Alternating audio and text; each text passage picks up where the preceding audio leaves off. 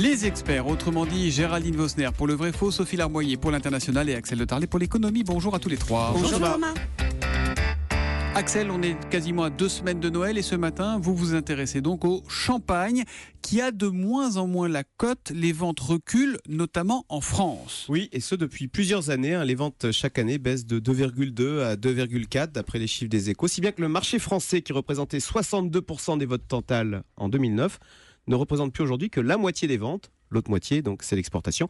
Alors, pour information, il faut savoir qu'en moyenne, un Français va boire chaque année trois bouteilles de champagne, mais donc ce chiffre est en baisse. Mais qu'est-ce qui se passe? Pourquoi les, les ventes reculent-elles en France? Alors, d'abord, parce qu'il y a moins de touristes. Des touristes qui, quand ils viennent en France, euh, en profitent euh, généralement pour consommer, ramener chez eux du champagne. Mais ce qui est plus inquiétant, c'est qu'auprès de la population française, le champagne a moins la cote face à la mode des cocktails, à la mode du prosecco italien, vous savez, Mhm. ce vin pétillant italien qu'on propose partout et qui est moins cher, ou encore la montée du vin rosé l'été, y compris auprès de la jet set de Saint-Tropez. Vous voyez, le champagne est un peu passé de mode, un peu vieillot, et son image a été écornée en plus par toutes les promos qu'il y a eu dans les grandes surfaces. Bon, alors ça, c'est pour le côté verre à moitié vide, si j'ose dire. Le verre à moitié plein, c'est qu'à l'international, ça progresse toujours. Rassurez-nous. oui, oui, là je vous rassure. Même si, alors pas de chance, parce que figurez-vous que le premier marché à l'international, c'est la Grande-Bretagne, où euh, le champagne souffre beaucoup depuis le Brexit qui a fait chuter la livre sterling. Du coup, bah, le champagne est devenu très cher chez les Anglais. Mais oui, je vous rassure, le champagne se vend toujours de mieux en mieux au grand international, États-Unis, Japon, Australie,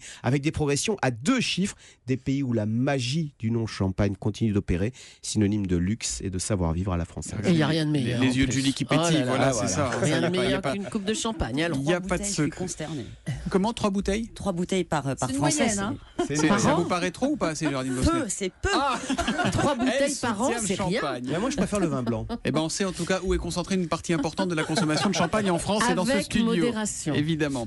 Euh, Sophie Larmoyer, on devient sérieux pour parler des documents révélés par l'américain euh, Edward Snowden euh, qui font toujours couler de l'encre. hein. On découvre de nouveaux aspects de- du cyberespionnage mondial comme l'interception de communication de passagers dans les avions. Autrement dit, vous, moi, tout le monde, hein, potentiellement. Exactement, c'est le quotidien Le Monde qui a pu travailler sur des archives qui montrent, selon le journal, comment la NSA, l'Agence nationale de sécurité américaine, et son homologue britannique ont surveillé des avions et surtout leurs passagers entre 2005 et 2013. Ces opérations portent de jolis noms, pivoleuse et pigeon voyageur. Donc une surveillance qui, qui passe par les téléphones, comment ça marche? Alors, quand l'avion est monté à 10 000 pieds, c'est-à-dire un peu plus de 3 km de haut, le signal GPS transite par un satellite qui le renvoie au sol. C'est là que des antennes secrètes captent les informations au passage. Ça peut être une conversation, un texto, euh, des échanges de mails ou, ou par les réseaux sociaux. D'après Le Monde, il suffit qu'un téléphone soit allumé pour être localisé.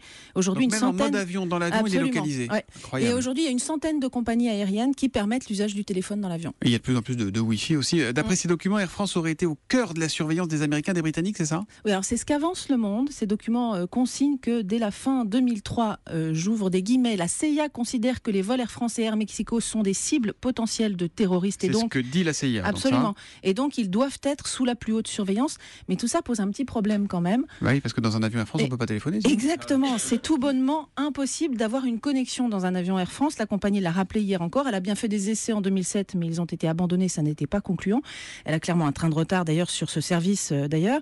Donc on ne voit pas trop comment ces vols ont pu être surveillés. Air France va bientôt passer directement au Wi-Fi à bord comme ses concurrents.